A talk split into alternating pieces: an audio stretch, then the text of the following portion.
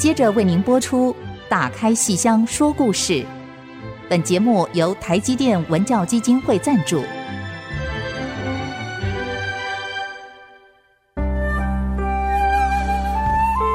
打开戏箱子，看见台上的精彩一刻。戏箱子里还有许多你不知道的喜怒哀乐、悲欢离合。让戏曲专家王安琪、罗世龙和您一起打开戏箱说故事。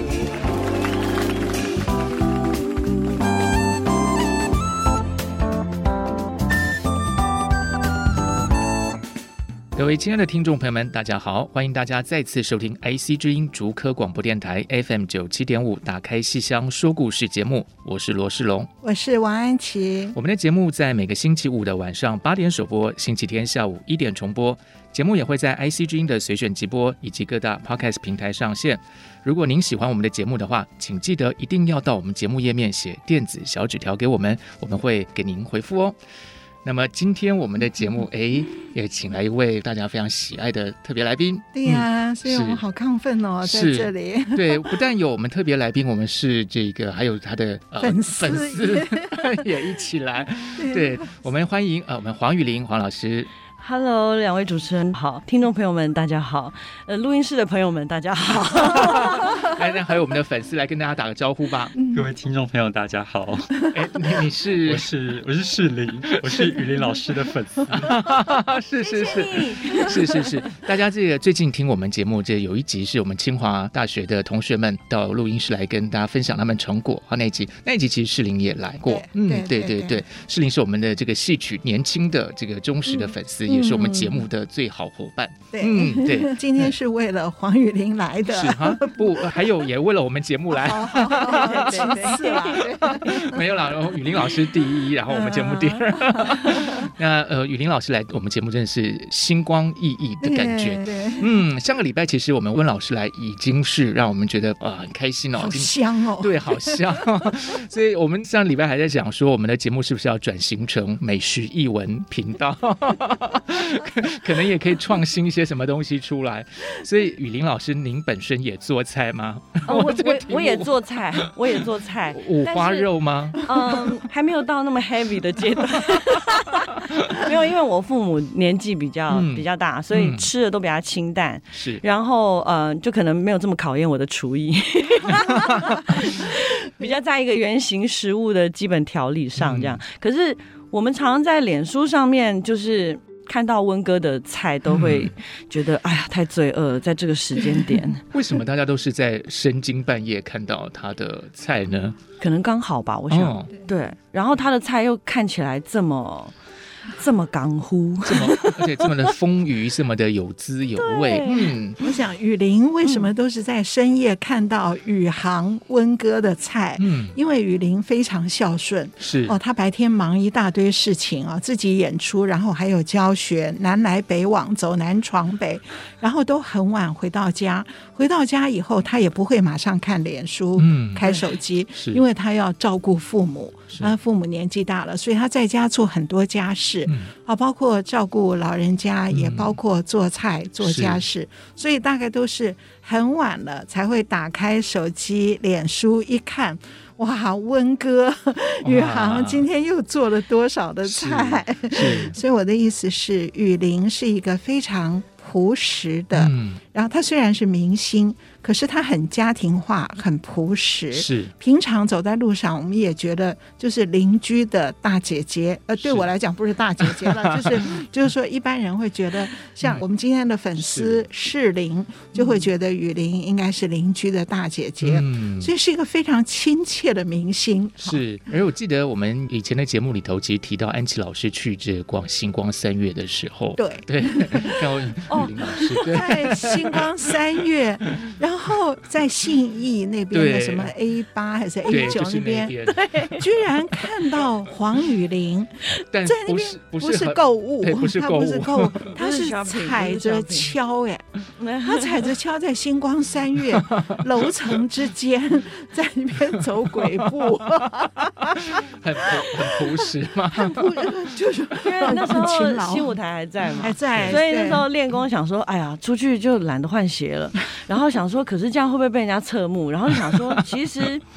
因为你也怕走出去的时候，怕自己看起来摇摇欲坠，也很丢脸。嗯、然后想说，好啊，那反正就去买个东西而已。嗯，就我们那时候的饮食，可能都会借助旁边星光三月下面的那个美食街。对对对对对。然后。然后就想说，快速走过去再走回来，然后还要告诉自己要强作镇定，这样就看起来不要让人家注意到脚底下这样。嗯、可是看到老师就打招呼，太厉害了，太惊人了。嗯、因为我们都知道雨林踩的是硬跷。跷还分软的跟硬的，他踩硬敲，硬敲更难。然后在那个星光三月美食街，你想想看那个地板，然后也可能有人不小心滴了一点咖啡啊，或是什么，哎，他能够如履平地，而且完全面不改色，还面带笑容，在一边啊点了一个什么餐点，然后拎着走出来。像像这种时候啊，就常会想到那个时候就教我活捉的崔荣英老师，崔荣英老师，那时候老师都会说，他们那个年代怎么练敲功啊？就在院子里面洒水，就成冰了。冬天的时候，嗯、然后就在上面跑圆场。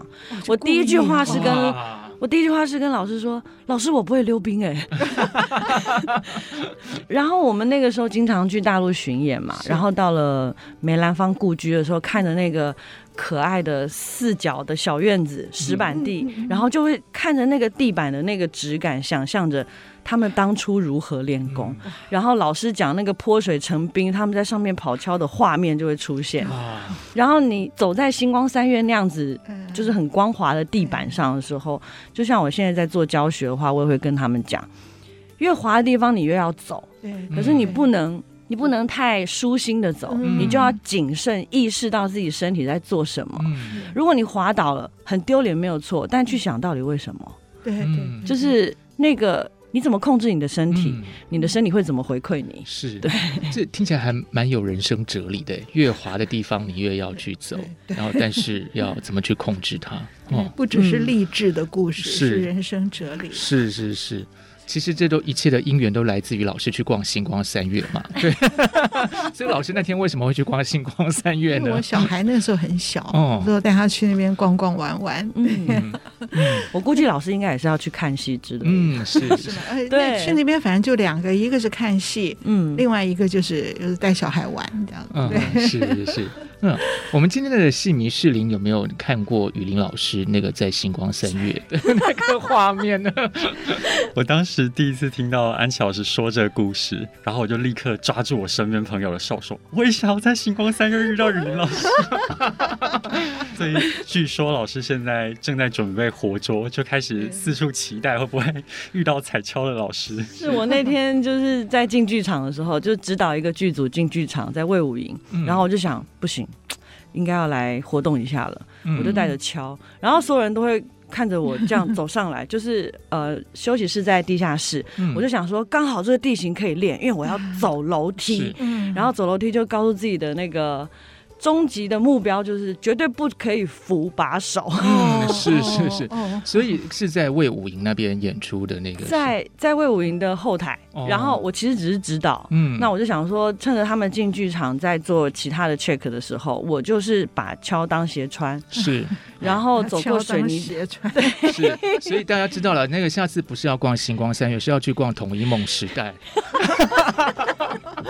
因为去逛高雄，就就真的就真的会觉得哦，好像我要，因为他是我一个亲密的战友嘛，嗯、鞋子嘛，嗯、那我就会觉得好像他应该要在我的生活当中变成一个，就是既亲密又平凡。嗯，我是说出现的非常平凡。嗯 不要让它变成一种好像刻意要上台之前的压力，这样。是是是，就是把这个艺术跟生活完全的结合在一块儿。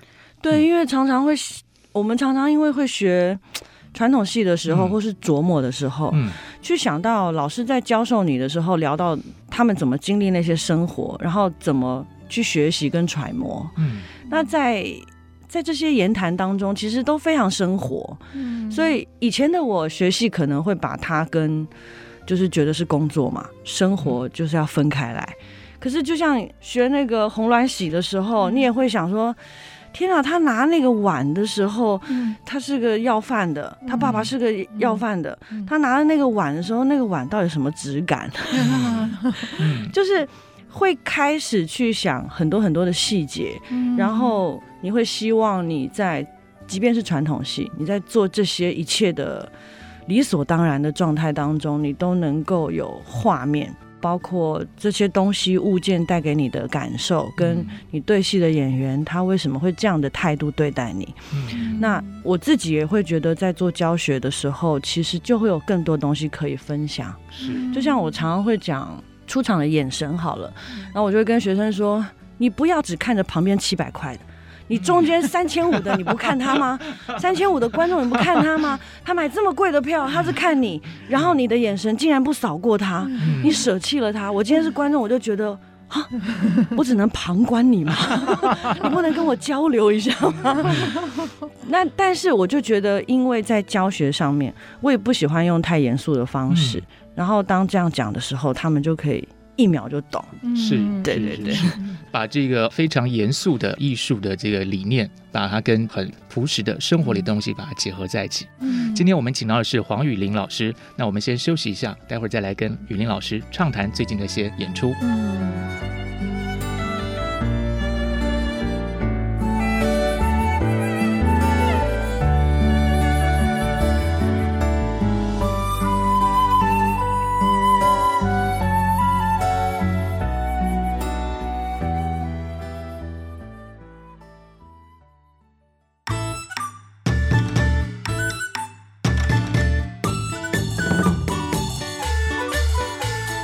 休息之后，再度回到《打开戏箱说故事》节目。如果您是用 Podcast 收听的话，请记得一定要按下订阅，让您不会错过每一集节目哦。那么，我们亲爱的忠实的听众朋友们，我们节目上个礼拜送了《金锁记》的签名的节目册，嗯，这个礼拜要送《阎罗梦》的签名的节目册。想知道怎么样得到吗？那一定要关注我们 IC 之音的粉丝页面粉砖哈，还有我们节目页面上面会有详细的说明。嗯嗯，那个《阎罗梦》有两组，所以唐文华老师这组的有三本唐文华老师签名的节目册，嗯、圣剑那组有圣剑签名的。嗯，哎，所以那个能不能都想尽办法获得呢？反正去看我们的那个粉砖，或是说我们的节目页面都可以看到。那今天我们呃特别来宾是黄玉玲黄老师，刚才跟我们聊到他这个呃练习敲弓的这个过程，其实还有很多很细节的一些故事哈。是，是因为黄玉玲老师在七月九号晚上，嗯、星期六晚上，嗯、要在国光演出专场。黄雨玲专场，七月九号，七月九号星期六晚上，黄雨玲专场哦，专场就是呃，就是主角就是黄雨玲，就是来看黄老师的。对对对，那么那一天呢，有黄老师教学的节目，他教张嘉玲、张小佳的《白蛇传》的盗仙草，是，然后有黄雨玲老师自己主演的京剧的《痴梦》，崔氏和朱买臣休妻，以及。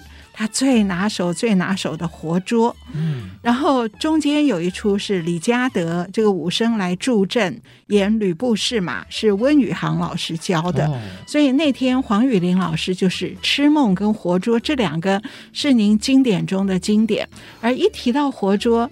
大家马上就是跟敲联想在一起，所以刚刚提到了在星光三月练敲，嗯、那您又说到在北京跟崔荣英老师学的练的在洒水成冰，然后你们在上面练敲。嗯，哎，你敲是从小在复兴剧校就练的？对，在复兴剧校分科花旦的时候，其实就练了两年的敲功。嗯嗯、那在台湾那个时候分科，就是所有的旦角儿青衣花旦组的。孩子们 都得练敲，可是那个时候练敲呢，当然老师也有教一些剧目作为辅助，这样。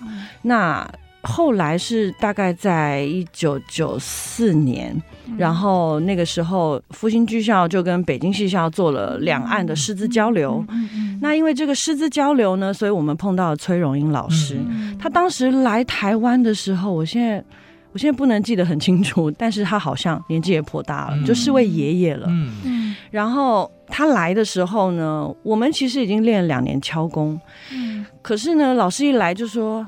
你们有敲啊？然后他那个眼神就发亮，然后我们想说，嗯，为什么这个老师对敲这么有兴趣？我们想说大陆应该没有敲啊，他是练过敲的，嗯所以后来在知道老师的背景，他是小派弟子，嗯。入室弟子嗯，所以他其实是专门以教学为主。嗯。然后他就从绑敲开始给我们重新的捋过一次，嗯、他重新看我们的脉络是怎么样，嗯、然后再从中跟我们讲一些很细节的地方，比如说特别要注意的。嗯、那那个时候其实可能很多人学长姐啊，他们都会说他们练敲的时候就很容易拇指外翻啊，嗯、然后有一些职业伤害这样。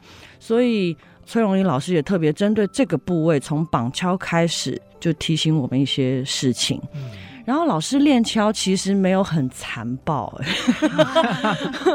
就是他就是一个老爷爷嘛，所以在我们那个年纪，我碰到他的时候大概是呃高一的时候，高一国三国三接高一的时间，所以他就说，呃练敲啊绑上之后你就得老站着，你不能老坐着，嗯。好，然后练的东西不用多，就好敲。跑敲，嗯，可以了。除非你就非得三起三落这些基本功，嗯、然后你再去做其他的锻炼，嗯、要不然其实呃脚步脚底下的这个圆场跟脚步是绝对不能落的。嗯，但也因为他非常的，应该说他是一个态度坚定，嗯，教学的气氛是温和的老师。嗯，那也因为这样呢，就是我我记得那时候我们在练鬼步。前搓后搓 S 搓，就各种搓步。嗯、然后那时候在练的时候，老师是那种，就是你看他的眼神就知道，他曾经当演员的时候，应该也是，就是那个眼神发亮。然后你会突然觉得这位老爷爷怎么瞬间变成蛋卷儿？嗯，他那眼神会说：“看那儿，看那，怎么回事？”就是他的那个脖子，然后手指。跟眼神，所以老师有时候坐着说唱的时候，我都记得，我就是永远记得他坐着说唱的姿态。嗯，他身上的线条就是个泼辣蛋，哦、可是他不会让你觉得不舒服，嗯、你反而觉得很有趣。就是这样的线条出现在一个男人的形态上面，嗯、他完全不违和，因为他瘦瘦高高的，嗯、然后他坐的时候，常两只手是。叠在一起的手腕刚好叠在一起，嗯、然后讲唱的时候，嗯、那个纸就像兰花指一样，但还没有特别刻意，嗯、也没有特别矫情。嗯，但跟你讲的时候，那个眼神就是非常犀利的。哦，所以你可以在零点一秒就被他带入那个状态。哦，哦，好，然后再来。嗯，所以他那时候就是跟我们说鬼不搓的时候，他那时候就说《活捉》这个戏呢，是他在北京戏校教学长久以来。运用小派的声腔跟表演整理的一出戏，他说的是小翠花，小派小翠花，对小翠花。然后他当时呢，在北京教的时候呢，这个阎锡娇穿的是裙袄，嗯，然后耍的是长绸子，哦，对，是披在肩膀上耍的长绸子。所以呃，后来我在演活捉的时候，就沿用了老师原本教我活捉的这个版本。但是因为我们想要结合这个长水秀的关系，嗯、所以就变成一切的应该说技术层面的细节全部都改了。嗯，对。所以小时候唱了崔永英老师的版本的《活捉》，然后在在复兴剧校的时候唱，是在复兴剧校，嗯、就是那一年应。该是约莫，我大概从一九九四年开始跟老师学了之后，我大概那三年都没离开这出戏，因为后来又到了那个呃蓝岛杯，就是两岸六校的应该说友谊赛，嗯，也是拿这个戏去得到一等奖，然后后来也因为就是在进入台北新剧团的时候，有再把这个戏拿出来整理，那在做整理的时候就。变成了长水秀。嗯，就到宝春老师那边的时候就，是。哎，你是哪一年到台北新剧团的？其实我大学毕业之后就就去了。对，大学的当中就半工半读，一直到签约。罗生门还是在剧校的时候呢？罗生门是大一的时候，大对，所以还那时候还没有毕业，剧校毕业了，在文化大学一年级。去宝春老师那里是呃，是大学毕业之后，大学毕业，嗯，对。所以后来改成长水秀之后呢，就变成技术层面好像跟老师原本教的不太一样了。但是我就把活捉在见张文远之前的行路，就完全的保留了崔荣英老师的版本，就包括声腔跟路线跟身体的感觉，对。哦，所以那个披长绸子的是我们后来看到陈永林的那个录像，有一个片段的是那种，是不是？呃，对对，就是披在身上的长绸子那个，所以他整个那个小派的路子的那个。对，哦，对，哦，然后宝春老师那个时候你们加了长水袖，对，因为这个你的长水袖，等一下你再谈一谈，你怎么练的，好不好？当然我不打断你，也太精彩了。长水袖的话，就是原本就想说，哦，可能最长大概就。几尺，就是站着的时候，那个水袖是齐地的。嗯，后来宝春老师也很也很皮，他就有一天排练的时候就说：“哎、欸，你如果这个时候，嘣，那个水袖就变变长了呢？”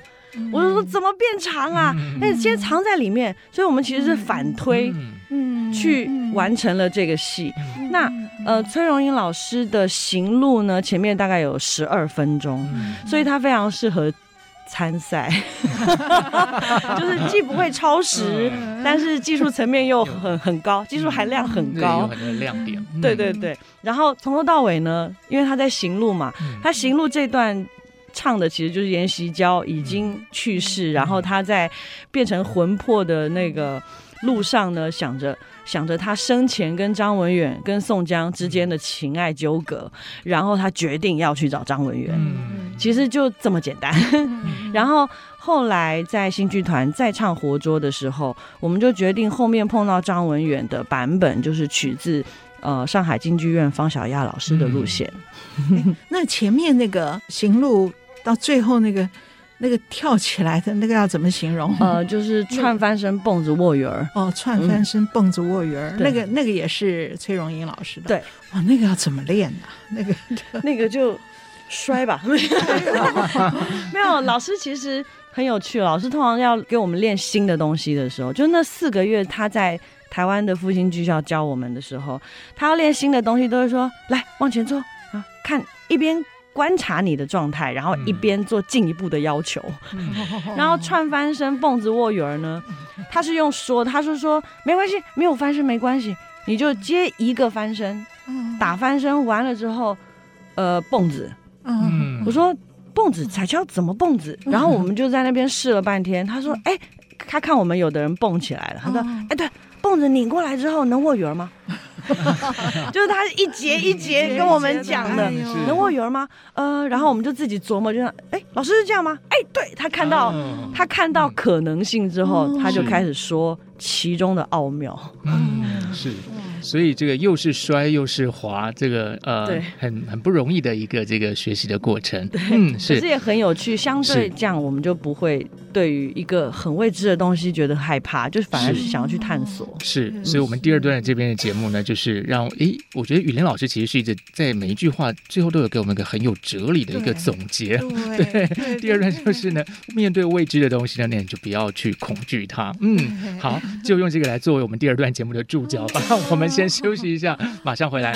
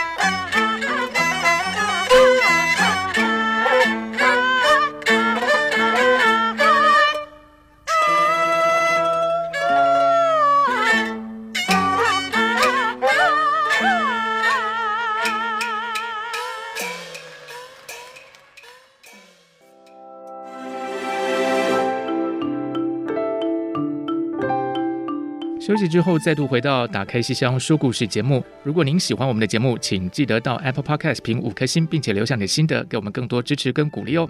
那今天我们的特别来宾是黄雨玲黄老师，在刚刚跟我们在分享学习戏曲的过程中，还跟我们谈了很多人生的道理，嗯，让我们获益良多。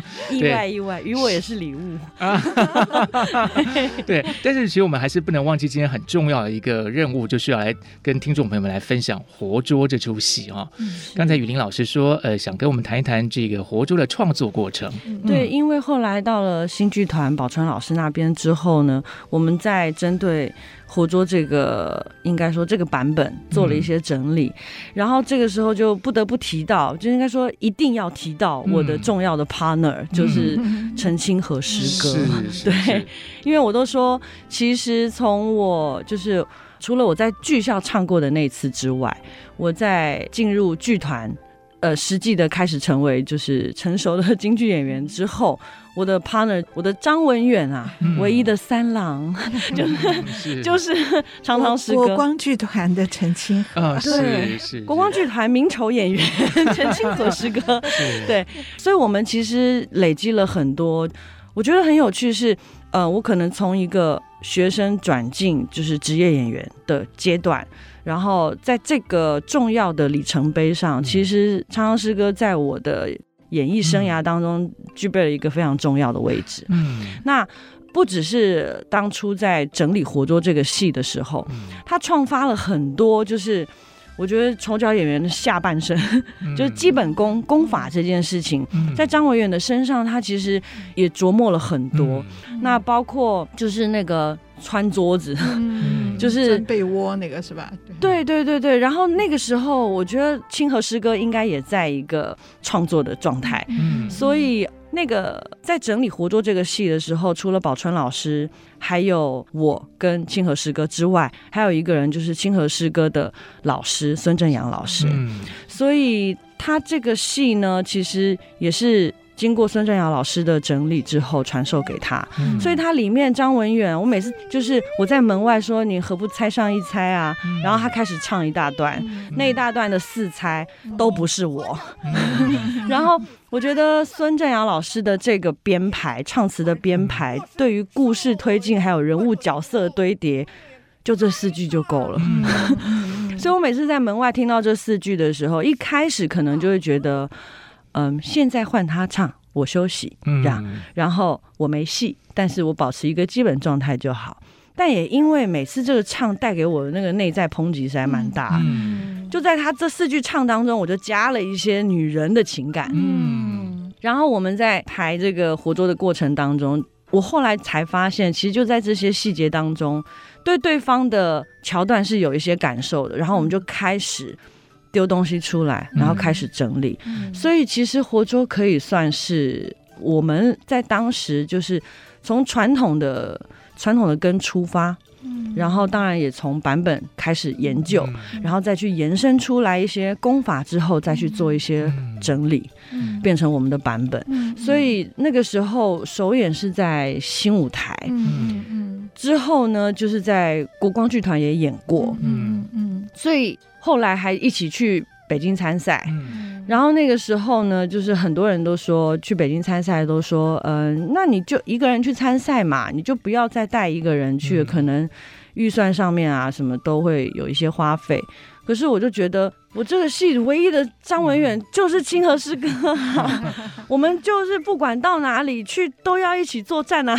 嗯、也因为这样吧，所以其实。我们当初所有经历到的事情，不管是艺术上的交流，或者是讨论，然后或者是还要一起面对环境啊，其他的竞争，嗯、在这个戏上面，其实是有相当质量的情感在。嗯、我都说那是一种革命情感，嗯、是对。嗯。所以，我们这次要再唱的时候，其实我们两个都蛮忐忑的。嗯、然后我们现在一见面就会互相鼓励，对，让大家是充满了期待。是，对啊，两位是工作态度认真，所以才会忐忑。是，否则这个戏这么熟了。嗯，哎，我请问一下，当初清河老师跟孙正阳是你们是分头学的，并不是把孙老师请来在宝春老师这边一起排活捉。呃，当时孙正阳老师也有演出，呃，就是也来宝春老师这边演出，然后整个是我们其实是一起演出的时候，趁着空档就把下一档可能要演的戏就一起请教老师。哎呦，那好棒！对，所以我们那时候经常就是，我们就说老师来，别让他闲着。对，那还是一个交流非常频繁的时候。所以我大概从学校剧校的时候，大概。九五九六年开始有大陆老师的交流之后，我有很多戏其实是在台湾跟大陆老师学，嗯、然后呃在剧校的时候，高中还会趁着寒暑假去进修。嗯，我们那个时候去上海戏校做这个暑期的交流的时候，嗯、我们也是去上海戏校排练场看到一个熟悉的身影。哦。然后那个身影就是清河师哥，哦，他那时候自己自费去上海找孙正阳老师学习，所以我们就有一种也是异地的，我们是去呃，我们是学校跟学校，昌师哥是自己去剧团跟老师请教，所以那时候他哇。师哥那时候也非常的帅，现在还是很帅啊！没有，我说那时候就是一种年轻的那种感，他现在是另外一个路线，现在是一种魅力。对对，所以那个时候我们其实好像也经常对。师哥，那时候我们也是一种革命情感。呃，就不管是在这个台湾的这个学习，或是到了上海，其实都有一个共同这个学习的经验在里头。是，嗯、对。所以后来我们就是因为孙正阳老师的关系，所以有很多戏其实也可以搭在一起。嗯、那只是那个时候演出的分配不太一样，嗯、可是就会觉得，哎。就是跟昌昌师哥，就是我们只要对戏的时候，都会有一种很熟悉的路线。尤其是像之前演国光孟红楼的角色的时候，我跟他对到一些词儿，我们就可以因为顺词儿，然后就。你这边什么好？我知道，我知道你要一个什么东西，对不对？对，就可以很快的觉得好像哪边缺什么，马上整理出一个脉络，然后定下来。嗯，这这个舞台上的默契真的是整个一生这样子培养起来的。哦。我我其实很感谢生命当中可以有这些人出现，然后然后你真的走到一个年纪之后，你就会发现原来他们其实一直都在身边，是对，用不同的姿态或是不同的亮点出现。可是其实。共同累积的东西，那个是最珍贵的。嗯，是。所以今年七月九号礼拜六晚上，你又要跟昌昌师哥合体了。嗯，其实，在国光有出版过，你跟那个昌昌就是陈清河，他在剧校的时候是陈立昌，陆陆光胜利的那个立字辈哈，陈立昌他们都叫他昌昌师哥，其实就是陈清河。国光有出版过跟陈清河的活捉，嗯。那个大约也有十年了，可是那一次的演出很惊险，就是演出二零零九年的《鬼风》系列的，嗯，那个演出前一周，雨林骑摩托车然后摔到了，摔到，然后整个那个手，所以后来你们很厉害耶。你们把左右的动作交换，哇，是是怎么样？对，就是那那个时候，因为参加鬼风，但是我在演出前一周出了车祸，所以骑车真的要非常小心。就我的小指就骨折了，然后手腕也骨裂，这样。所以那个时候整个演出我是固定的一个木板，嗯，然后就也不能耍水袖，所以我那时候就有跟安琪老师说。老师，我可以把我左边的水袖动作全部去掉，嗯，然后只剩右边，嗯，然后我会尽量做到看不出来。嗯尽量啊，因为那时候票也卖完了，所以我也觉得很愧疚。怎么会？雨林一眼活捉老早就卖光了，就是没有保护好自己的状态这样。然后昌昌师哥那时候也就是担任我的定心剂，就是总是在我觉得很沮丧的时候说：“哎，不会啊，这边啊，我知道了，这边我就我就遮着你，这样就看不出来了。”对，所以很多时候那个时候。怎么过来的哈？现在想想好可怕。其实各位如果去看那个 DVD，看不太出来，是对不对？你看我们的许世林就在点头了。你看了 DVD 了没有？当然有，看过非常非常多次，真的看不出来。而且当时听到就是安琪老师回忆那段故事的时候，也吓一大跳，完全在光碟上是看不出来的。谢谢谢谢，功力多深厚啊！是是是。所以这一次你看。哦，你一定要保护好自己啊！对对对对对对，因为 这次跟陈清河又再度合体，当然我知道有一点压力，就是清河一直说他快五十了，是吧？他所以他一直在练。那可是我觉得功夫是没有问题的，嗯、就是稍微自己谨慎一点而已。嗯，我我记得以前您在教林庭瑜的时候提过，就是彩跷不只是脚上的功夫，而且是那个整个小腿什么那个。肌肉，你要练出一个什么什么什么肌？你说需要几个月时间把那个肌肉的力量练回来？我们是不是下一段？嗯，好，待会儿再来跟同学们继续来聊这个 锻炼的过程。对。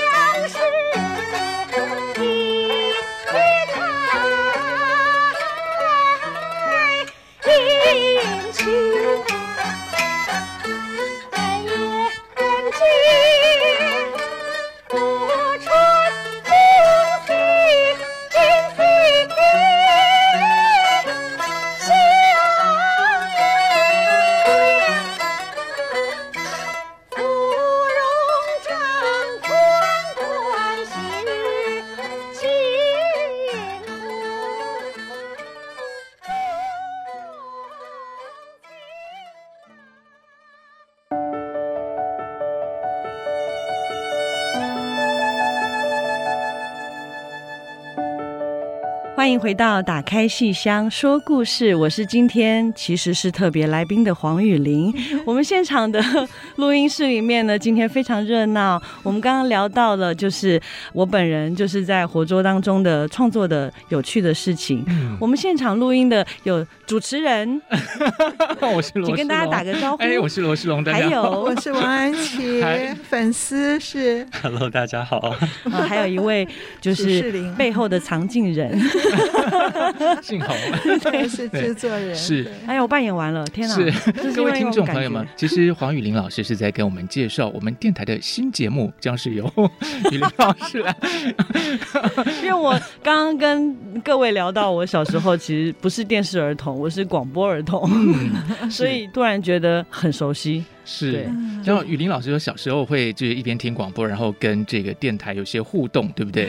对，我妈妈还因为这样帮我报名了儿童广播营。是是，然后就说您是说呃这个电台的那个广播的台呼一出来的时候，您就会跟他。我就会嗨，我我在哦，我会跟着，对，我会跟着那个收音机讲话。是这个，其实是一个很好的一个互动的这个感觉哈。嗯，那所以其实我们的节目也有很多的这个互动的环节，跟听众朋友们。接下来就是要提醒听众朋友们，如果今天在听我们节目，如果您是这个有医学专业的朋友们，请赶快到我们节目页面写电子小纸条给我们，因为我们现在。急需要有这方面专业知识人告诉我们这个脚。脚的 这个，刚刚安琪老师说到那条肌肉，肌肉，我现在无法形容。对，那条怎么形容呢？就是在你的脚掌在往小腿的部位。OK，这样讲好了。就我们绷脚面的时候的脚背靠近脚腕处，也就是内脚踝的外侧，嗯、会有一条肌肉细细的。对。然后那条肌肉，如果有呃专业知识的朋友，欢迎到电台留言小纸条，告诉我们正确的学名是什么。是，那我们会。非常感谢您，因为老师刚刚讲到那条肌肉的时候，就在我教林庭瑜的时候呢，我大概除了阿基里斯腱带，就还有那一条，这一条肌肉，这条神秘的小条肌肉，其实是郎祖筠郎姐，嗯，我们经常有一些交流嘛，然后呃那时候排练室也常常跟春和借场地，嗯、然后。那个时候他就看我踩敲，他也有到台北新剧团一起合作演出，他就说：“你这个敲啊，我能练吗？”嗯、我说：“呃，不要比较好，因为硬敲有点太、嗯、太危险了。嗯”他就说：“那我可以练软敲啊。”嗯，那不然。我来练练看软敲好了。嗯、我那时候真的以为他在开玩笑，可是我也就很认真的去大陆的时候就帮他买了一双软敲。嗯、然后呢，隔了一段时间之后，我想他可能就嗯买了之后就随便他嘛，他会练就会练，不会练大概就这样了。嗯、多年之后有一次碰面，他就跟我说，也是在一个排练的场合，他就说。我跟你讲，我发现一件事，你把脚绷起来，嗯，然后我就用力绷起来，他就说，对，你看，你有这条肌肉。我说，怎怎怎么了？这条肌肉怎么了？他就说，因为我在练的时候，我其实你说小腿会酸，我小腿倒还好，因为郎姐平常也有在做一些肌力训练，可是可是你那条肌肉我比较酸。嗯，我说，哎。我倒没有注意过，我这一条小条的肌肉、嗯、就是那条神秘的肌肉，是就是连郎祖云老师都不知道叫什么名字的 肌肉。然后我反而通常都是在那个阿基里斯腱延伸上去小腿的那一条、嗯、那一条筋，我都会说，因为我们长期就练的时候，可能随着时间的增长，嗯、然后长期都是绷着脚面，嗯、所以当你。绑敲练完三四个小时之后，你的脚跟一落地，阿基里斯腱撑开的时候，就会有一种啊，对，通常就要做放松的运动，这样。嗯哎呦，好艰难哦！那我要再补充一下，所谓踩敲就是京剧的裹小脚。嗯、我们刚刚讲了半天，会不会比较少接触的朋友不知道？我们讲了半天，敲敲敲是什么东西？对，就是三寸金莲。三寸金莲怎么写？一个竹字边，旁边可以写乔装改扮的乔，嗯、也可以写那个尧舜禹汤的尧，嗯、两个字都可以。嗯、踩敲。绑起锹来踩着走路，对。可是你们练习的时候是要号，刚刚你说崔荣英老师说要号敲，要跑敲，对。对，这是最重要的。崔老师的号敲就是在那罚站。啊，然后不挪地儿，就是你不要前后多来多去的，嗯、对。哦、可是台湾那时候分科的时候，老师说的号敲就是除了站着之外，它有进阶版，进阶版就是以一块砖头为主，嗯、砖头我们放横的时候，你站在上面。哇然后再进阶版是的一块一块就够了，一块横的时候是一个高度。我的意思是说，它有没有比较大的平面？但没有，就是这么小的平面。没有，就是大家所知道的那个砖头。它横在那的时候，不是宽的面积着地，它是窄的面积，对，是立起来的，还更小一个面积。然后横的是一个高度，在另外一个高度是直接立成直的。然后不敢想了。还有还有很悬的，就是武旦组的那时候学姐啊，那时候就在旁边练功。每个人自己都会准备一个砖头嘛，然后有时候我们会用报纸包起来，然后有时候就想说啊，没有砖，老师应该就不会叫我们好敲了。啊，没有那个京剧的一桌二椅，桌子横过来，在桌角耗着，所以怎么样都可以锻炼，对对对，就地取材。从小是哪一位老师？在剧校的时候，我从小是白明英白老师，哦，白明英老师，白传英老师，传字辈的，是。他很残暴吗？还好吧，很温柔吧？嗯，老师的教法不是残暴，但他就是严格，对，严格，严格，必要的嘛。当他每次说出练功的数量的时候，我们就 来矮子，哦，一百个。就非常简短，但是非常有力。可是这样才锻炼得出来呀，对，所以才有日后的星光三月，才有台上的活捉，就是太精。台湾老师练敲这件事情啊，在崔荣英老师来到台湾的时候，看到就非常的亢奋，他觉得我们已经在已经在一个基础上面了，是对是。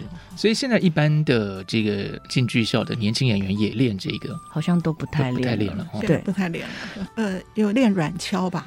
呃，软敲应该有在练，但也因为这个记忆的，应该说敲的这个这个物件也是一个非常重要的记忆传承。是，但他好像现在会一开始做的人其实已经不在了。嗯，对，然后好像记忆也没有被传下来，所以我们多半软敲现在都是从。大陆买过来是对，嗯，所以质量可能还是会有差别。嗯，软敲当然也不简单，可是它比硬敲稍稍舒服一点，舒服一点。有什么样感觉？有什么样差别？嗯，我都说软敲就会很像有一个时期正在流行的减肥塑身鞋，它就是比较小版的蟹形鞋。它的底是一个楔形的形状，然后你脚套进去那个敲的时候，你的前面脚掌，就譬如说我们平常踮脚走路，嗯、你是可以用那个前半部的脚掌落地的，嗯、但是硬敲呢，就会在你那个前半脚掌的状态再往上点一点，几乎只有指尖靠着。硬敲的木头，是，然后用敲布把它裹在一起，是。对，可是软敲也是够困难的，那他会不会练出刚刚讲的那条神秘的肌肉？嗯哦，有郎姐的意思就是他哦，因为他练踩软跷，对。哦，所以还是会，所以可见他也很刻苦。对，所以这个听起来是不是有点像？因为刚才雨林老师说小时候学过古典芭蕾，那这个是不是跟因为古典芭蕾我们也会看到他们踮着脚尖，那个有什么不一样吗？就是我在进剧校之前，大概三年级的时候就去报考了一个舞团的的古典。芭蕾舞者的甄选，这样，嗯、然后就开始学习古典芭蕾。嗯、然后那时候都觉得这个古典芭蕾可能就是像一般舞蹈班，就是学兴趣的。嗯、可是他其实是要学职业的。嗯，是。所以我刚好练到硬鞋的时候，嗯、就是大概不到半年的时间，我的母亲就帮我选择另外一条路。然后我去考剧校的时候，其实也没想到会不会考上。嗯，但考上了就觉得，哎，好像。后来想想，人生好像到那里转了一个弯。嗯、那也因为这样呢，我在剧校毕业之后，大学也毕业，在职场上几年之后，嗯、碰到我以前的芭蕾老师。嗯，他是李巧老师，嗯、我相信在舞蹈圈是、哦、对，对 是颇具盛名的一位老师。是是，是，是他那时候就是要写一个论文，他就是要写西方的硬鞋。跟东方的桥，嗯、所以我们就做了一些简单的交流。哦、我也很荣幸可以有这个机会，就是碰到我原本学古典芭蕾的老师、嗯、启蒙老师，然后跟他聊我这些年学到东方的敲的这些心得。嗯嗯，是。哦，原来是的确是有共通，呃，或是说有些可以互相参考的地方。是是是是是是。哦，真的，我觉得今天好丰富哦。是，而且就是说，这个我们还可以看到说。就是其实黄雨玲老师他不是说只有学这个敲，他其实背后有很多的呃，从古典芭蕾到敲，其实有很多想法在这个里头的。他真是从小就是天生的是演员，是。所以在这个当中，就是我觉得很多的学习都是需要整理的。嗯，那不管自己在继续当演员，或者是在教学上面，你就会有更多的细节可以分享。是。那我们今天也其实注意到雨林老师在主持这方面也是非常的不错。我非常希望有机会可以来 对参与我们的这个，那是因为有你们啦，千万不要这么 说，抢多了我们什么都没有。我们也是因为您来，所以我们就感觉到更有的这个录音的氛围就起来了。嗯，对。但是对，一定要记得，七月九号晚上国光剧团黄雨玲专场，李嘉德助阵。是，哎哎，不止这出啊，七月八九十有三天四场，希望大家通通都来。是没有问题，到时候已经。放暑假了，大家可以来剧场看戏。是是。那我们今天的节目就先进行到这边，告一个段落喽。今天我们的这个节目呢，也可以在 IC 君的随选直播，还有各大 Podcast 上面收听。那还是要再提醒听众朋友们，我们有特别赠送《阎罗梦》的签名节目册。这个非常难得，现在签名会也不太能够对，现在不能办，疫情以后对呀，三年了，是是，那所以呢，珍藏这个呃节目册，其实也是为我们这个时代留下某些注记吧，是是是是是，那。如果您对我们节目有任何建议，或是您知道那条神秘的肌肉叫什么名字，或是您有什么悄悄话希望跟雨林老师分享，都可以到我们的电子小纸条留言，我们会转达给雨林老师。那今天节目就到这边告一个段落，我是罗世龙，我是王安琪，我是黄雨林，还有 我是世林。嘿，谢谢谢谢大家，我们打开戏箱说故事节目，下次再见，拜拜，拜拜。